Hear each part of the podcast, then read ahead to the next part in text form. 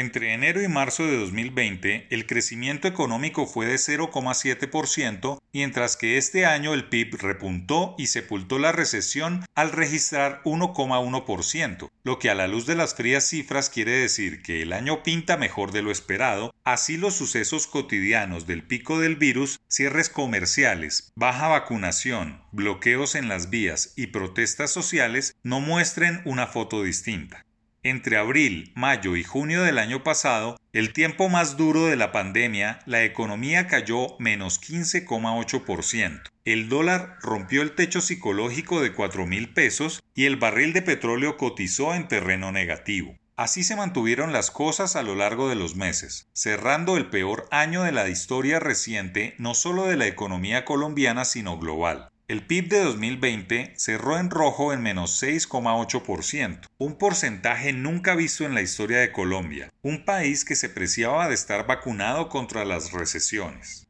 Ahora que se conoce oficialmente el primer dato de 2021, las cosas siembran optimismo y obligan a creerles a los analistas y a la banca multilateral que habla de un crecimiento superior a 4,5%, incluso superando 5%. Durante los tres primeros meses del año, el PIB a precios constantes ajustó 208,7 billones de pesos, lo que representó un aumento de 2,2 billones de pesos frente a lo registrado en el primer trimestre de 2020, de 206,4 billones de pesos, lo que muestra expansión real de 1,1% que sepulta la recesión y evidencia la recuperación de la capacidad de valor agregado. Si se supera la situación política crispada por las manifestaciones de mayo, seguramente junio tendrá un mejor comportamiento que marzo con un puente y Semana Santa. En el tercer mes del año, la tasa de crecimiento anual que muestra el indicador de seguimiento a la economía ISE fue de 11,8%,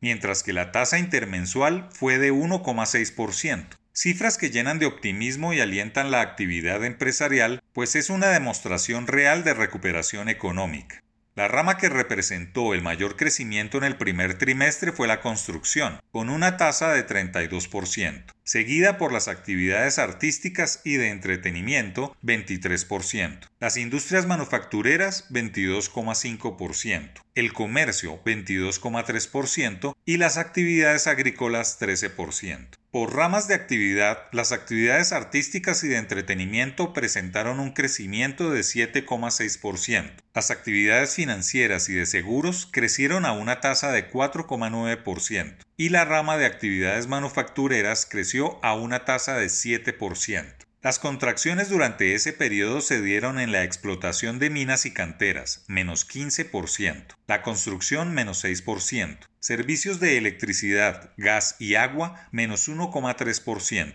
y comercio, transporte y servicios de comida menos 0,8% sectores que seguramente repuntarán en el transcurso de los meses y enfilarán la economía hacia ese deseado 5% de crecimiento del PIB. Si el plan de vacunación avanza con mayor rapidez, el gobierno nacional logra desbloquear las vías de acceso a varias ciudades, los precios del petróleo y el café siguen en buenos niveles internacionales, el comercio logra que se normalice la situación y las tasas de interés siguen en sus mínimos, la economía del país puede entrar en una fase de franca recuperación y de generación de empleo que puede durar más de 24 meses. El punto es cómo enfilar a los actores sociales para que visualicen esta nueva situación.